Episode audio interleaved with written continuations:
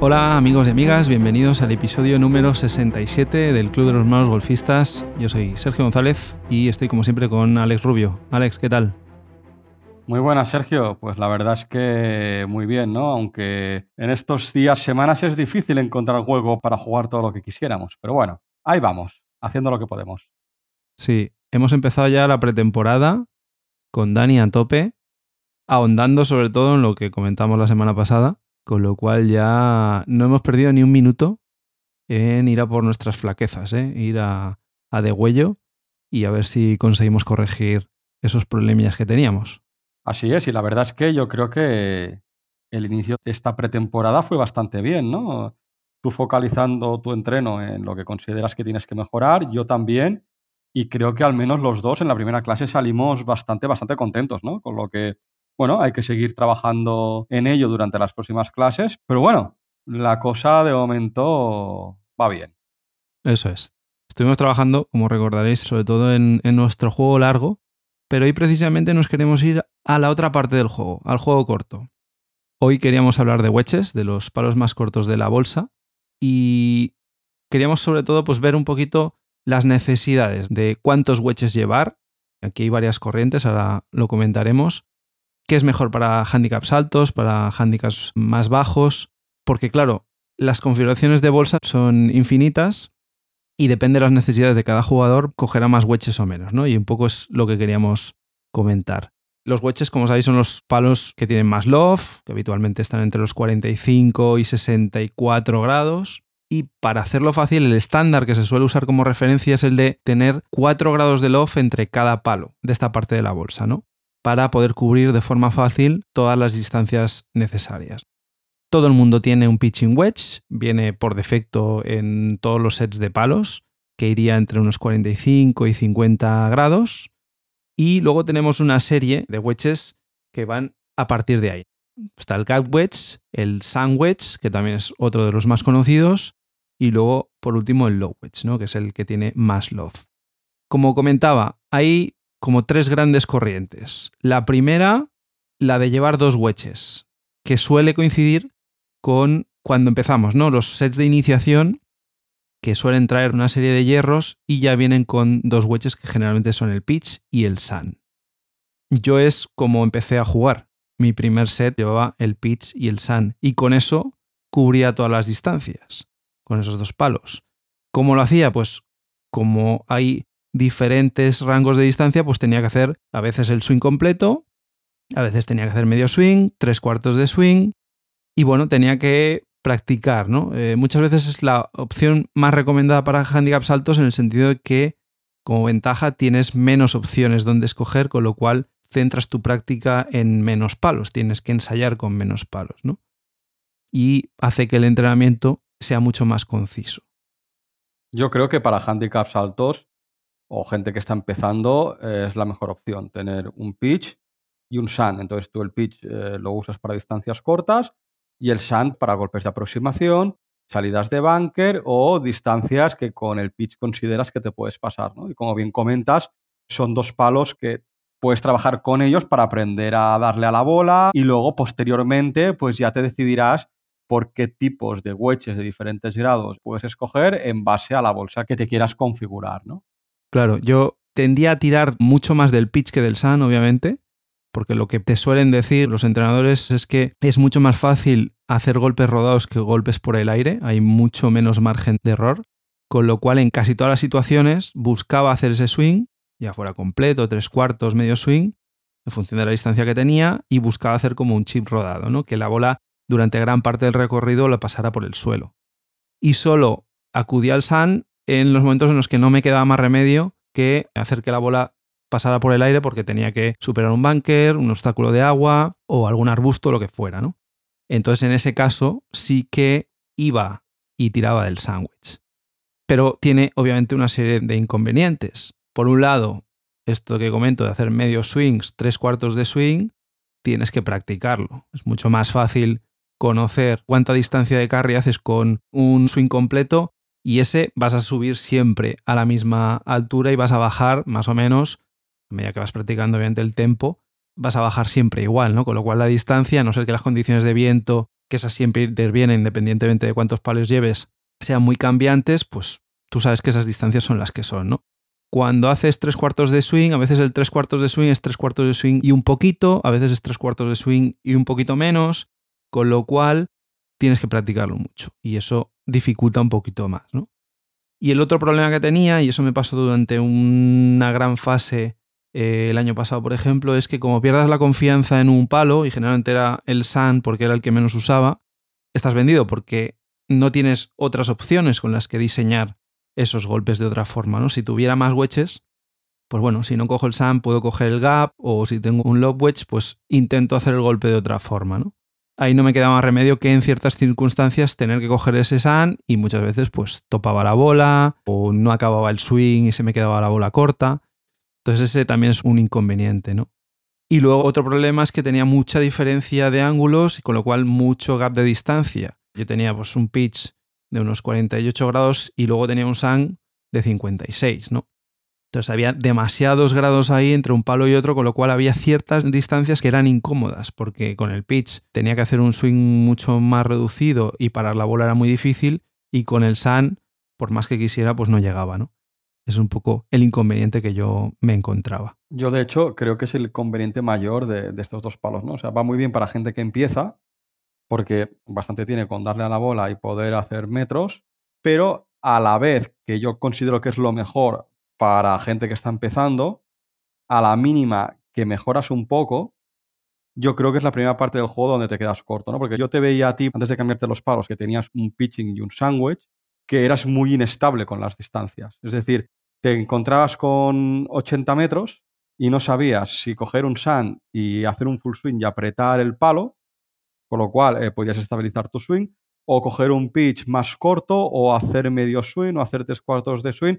Yo te veía muy inestable con las distancias. Sin embargo, ahora, ya lo hablaremos, ¿no? Pero al tener más wedges, tú sabes que haciendo un full swing con X palo vas a hacer X metros.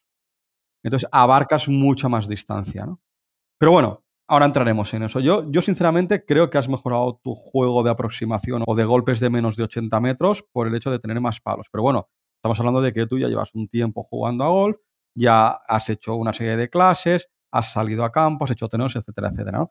Pero para alguien que nos esté escuchando que quiera empezar, yo no le recomiendo que vaya a buscar diferentes wedges con un juego con un pitch Sun, más que suficiente. Eso es. Luego tenemos la opción de tres wedges, que generalmente lo que hace es intentar cubrir ese gap de grados que comentábamos. ¿no? En este caso, pues puedes tener el pitch el sun y luego un lob wedge, que es un palo con la cara de palo más abierta, con más grados. Y así pues cubres un poquito más las distancias. Es como el estándar recomendado como mínimo, a no ser que seas un principiante, como dice Alex, que de momento con pocos palos mejor, porque así lo tienes todo más controlado. Pero es como el más común ¿no? entre los golfistas amateurs. en este caso, en vez de intentar cubrir en saltos de 4 grados, que es lo habitual cuando juegas con 4 wedges, que es la opción que comentaremos después, pues obviamente como tienes menos palos en los que tienes que cubrir toda la distancia, pues tienes que irte a diferencias mayores de, grados, ¿no? En este caso, pues 6 grados, por ejemplo. Podrías tener un pitch de 46, luego irte a un 52 grados y por último tener un 58, ¿no? Con esto pues cubrirías más o menos todas las distancias. De hecho, es casi casi mi caso, porque yo yo tenía un set de iniciación y cuando me lo cambié, yo primero me cambié los hierros y luego cogí unos wedges de segunda mano, ¿no? Y de hecho mis wedges son 52 y 58 grados y lo siguen siendo ahora. El problema es que el pitch no era de 46 grados, era de 44. Entonces yo a la que empezaba a jugar, jugaba con esos tres wedges, pero sí que es cierto que nos dimos cuenta que entre ese 44 grados de mi pitch y el 52 había demasiado gap. Tenía ahí las distancias desde los 75 a los 100 metros que no tenía nada en medio. Y me daba cuenta que había muchos golpes que estás por esas distancias. Con lo cual ahí sí que es cierto que necesité, mi configuración es un poco rara, pero sí que es cierto que necesité un palo entre medias entre el 44 y el 52.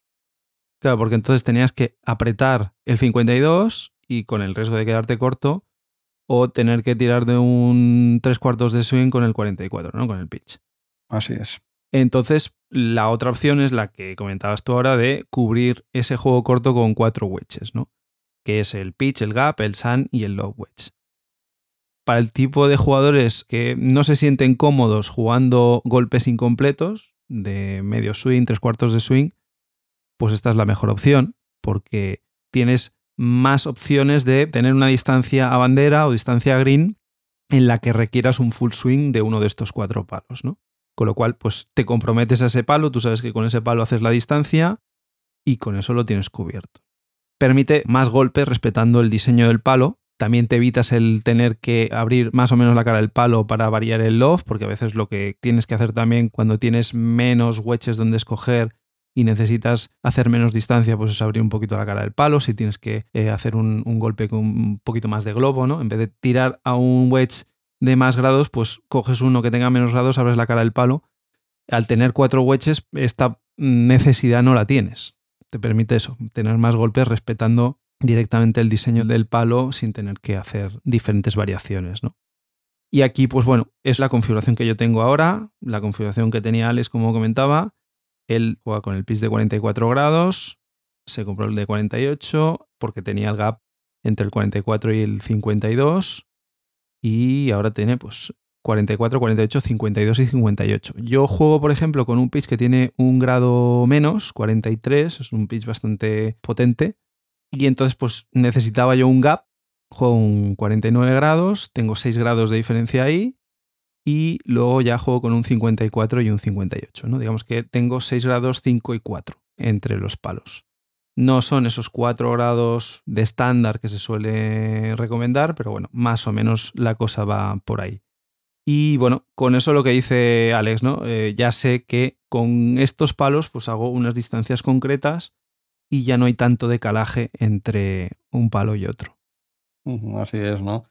tampoco hace falta ser estrictos con los 4 grados a nuestro nivel. Yo, por ejemplo, tengo 4,4 y de 52 a 58 tengo un salto de 6, pero bueno, tampoco es imprescindible tener un 54, un 56, incluso antiguamente los pitching wedge eran de 46, 48 grados y la gente jugaba con 52, 56, 60. Ahora las marcas, por el tema de distancias, les están haciendo con menos loft y los pitching wedge estamos yendo a 43, 44 grados, que es lo que tenemos y mucha gente está cambiando esa configuración de los wedges y a lo mejor cogen un 50, 54, 58. Tú tienes 49, 54, 58. Es casi, casi lo que marcaría el estándar, ¿no? Por decirlo así. Pero tiene sentido que te cogieras un 49, porque tú tienes un 43 que es un pitching. Si no, si tú hubieras cogido un 50 tendrías 7 grados entre el pitching y el gap wedge, que a lo mejor sería demasiado, ¿no? Exacto. Y luego el corregir este grado de más o de menos es tan fácil como poner las manos un poquito más adelante en el momento del impacto y ya tienes un grado menos el palo. Como consejos, y el primero y el principal, hay que conocer muy bien las distancias, tanto de la configuración de hierros que tienes hasta llegar al 9, saber cuánta distancia haces con el pitch y a partir de ahí meter en la bolsa los wedges necesarios para cubrir. ¿no? Si ves que tienes 25 o 30 metros entre dos palos, es que ahí algo falta. Seguramente la mejor opción sea la de meter un wedge en medio. ¿no? Y aquí obviamente entra la limitación de los 14 palos que tenemos en la bolsa. Hoy nos queremos centrar solo en esto, hablaremos en otro programa de la bolsa entera, pero claro, el hecho de tener más o menos wedges implica también en la posibilidad de luego en la zona de palos largos tener más opciones de llevar más maderas, algún híbrido, incluso algún hierro más largo, mientras que si tienes muchos wedges, pues obviamente te está restando palos por la parte de juego largo, ¿no? Como regla general, la configuración de cuatro wedges es la opción preferida para jugadores más pegadores, porque al tener mucha más pegada en los primeros golpes, hay más veces en los que se quedan a distancia de wedge, con lo cual ahí lo que quieren es tener más opciones donde escoger, mientras que jugadores menos pegadores, seguramente en los segundos golpes o terceros golpes en los pares 5, a veces están a distancias de hierro medio, no de un wedge, con lo cual a lo mejor necesitan un hierro medio, un hierro un poquito más largo incluso un híbrido y entonces no necesitan tener tanto donde escoger a nivel de wedges. ¿no? Sí, bueno, pero cuidado porque también los jugadores que con handicap alto, como podemos ser nosotros, que nos puede pasar esto, que no somos pegadores y nos va a quedar siempre opciones de hierros largos, que nos pasa muchas veces, que muchas veces nos quedamos cortos. Quiere decir que aunque tengamos distancias largas, luego también nos quedan golpes de 50, 70 metros porque somos tan malos que nos quedan golpes cortos, con lo cual necesitamos tanto los palos largos como los palos cortos. Sí, sí, sí, está claro. Ahí, ahí tiene que haber un compromiso y chips y, y golpes cortos vamos a tener siempre, está clarísimo. Yo prefiero llevar menos maderas y más wedges. Claro, pero tú también lo has trabajado ya, ya llevas un tiempo trabajándolo. No estás en el caso de un jugador que acaba de empezar y que se encuentra de repente con cuatro wedges en la bolsa y seguramente dos de ellos no sabrá cómo usarlos, ¿no? Luego también tenemos la otra variante de irte a wedges de demasiado loft, demasiados grados, 60, 62, como comentaba antes Alex, ¿no? Por el hecho de tener pitching wedge con más grados y hacer esos saltos de 4 grados, 5 grados entre palos, pues te ibas a un wedge de 60-62 con una cara del palo súper abierta y que en función del nivel del jugador puede traerle muchos más problemas que beneficios. Es muy difícil jugar con ese tipo de palos, ¿no? Entonces, muchas veces es mejor coger un wedge o incluso un hierro, eh, hierro 8, hierro 9 y hacer un chip rodado que intentar hacer esos flop shots, esos golpes donde la bola vuela mucho y cae muy a plomo, porque el margen de error, en el caso de topar la bola, por ejemplo, está a la orden del día, es muy habitual, ¿no? De hecho, el otro día con nuestro profesor con Dani estuvimos haciendo una clase, parte de una clase de juego corto y estamos haciendo chips. Y de hecho, probamos a hacer chips rodados con hierro 8 y hierro 9. Y luego también, incluso nosotros probamos por nuestra cuenta de coger palos más abiertos. Y los mejores golpes fueron con hierro 8 y hierro 9, más que con un 52 o 58 grados. Porque tienes que hacer más swing, el bote es más dentro, la bola no rueda menos, tienes que apurar mucho más. En cambio, con un hierro 8 o un hierro 9 para hacer un golpe rodado, haces como un pad. Haces menos swing, con lo cual la probabilidad de fastidiar, digamos, tu swing disminuye y eh, la bola bota y sale rodada. Al final siempre un golpe por abajo es mucho más seguro que un golpe por arriba también, ¿no? Hay menos juego de muñeca también, que ahí es donde también la puedes liar y efectivamente se quedaban más cerca del hoyo las bolas con los chips rodados, ¿no? Así es. Luego otro tema a tener en cuenta también es el tipo de campo en el que juegas habitualmente y las condiciones, ¿no? No es lo mismo jugar en campos con tendencia a estar duros, en los que el palo apenas pasa, rebota y no puedes hacer gran cosa respecto a otros campos más blandos, que por condiciones más húmedas o por el tipo de hierba, o incluso los bunkers, ¿no? Bunkers con la arena más suelta, pues no se juega igual. Entonces, el tipo de wedges que necesitas seguramente también sea diferente, ¿no? Para condiciones más firmes, pues necesitarás wedges con menos bounce. Bounce, recordad que es el ángulo entre el filo del palo y el punto más bajo de la suela del palo, lo que interactúa con el suelo, con la arena, y que en el momento del impacto el bounce lo que determina es cómo de alto está el filo del palo respecto al suelo. Entonces, para condiciones firmes, suelos duros, pues necesitas wedges con menos bounce, con menos de 10 grados. Claro, porque si no es que te puede rebotar el palo en el suelo antes, si no impactas justo donde la bola, te puede rebotar y es donde aparecen los famosos filazos. Los filazos le das a la bola por la parte superior. Mientras que en condiciones más blandas, donde el palo pasa más por debajo, pues necesitas wedges con más bounce para que no se te quede el palo enganchado, ¿no? Y entonces tienes que ser consciente de dónde juegas habitualmente. Para los que juegan en campos muy variados, tendrás que irte a opciones mucho más estándar o menos extremas. Pero si tú sabes que juegas habitualmente en un tipo de condiciones, pues tendrás que ir a buscar un wedge acorde con esas condiciones, ¿no? Y luego el otro aspecto a tener en cuenta es el grind, que es la forma que tiene la suela. Y aquí, si entráis en las páginas de los fabricantes, veréis que hay multitud de diseños, nomenclaturas, cada marca tiene sus nomenclaturas. Y lo que tienes que buscar también es un poco en función de las condiciones en las que juegas y tu nivel, ¿no?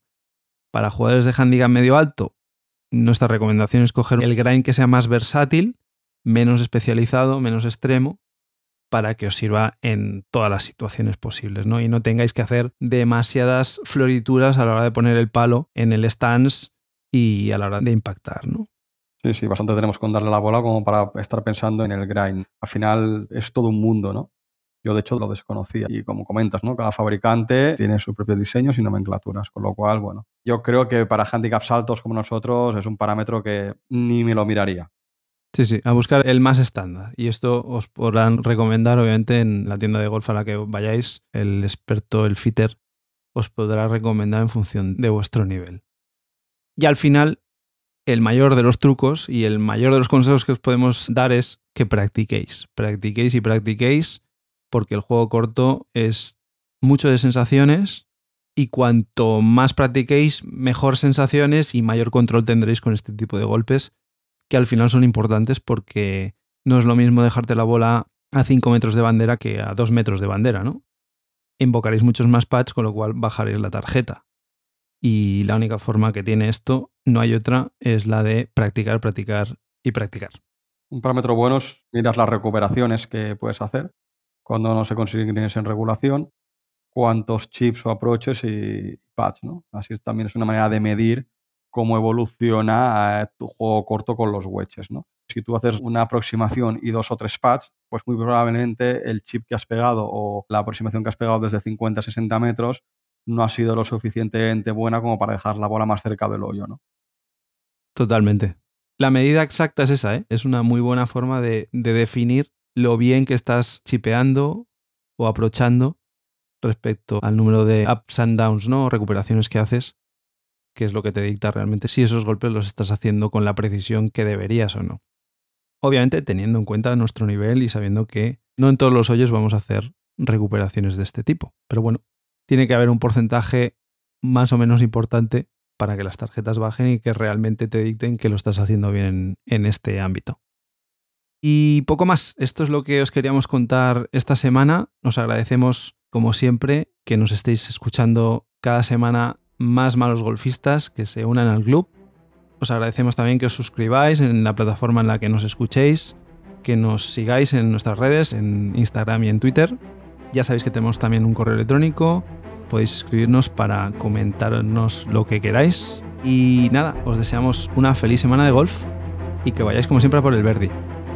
Chao.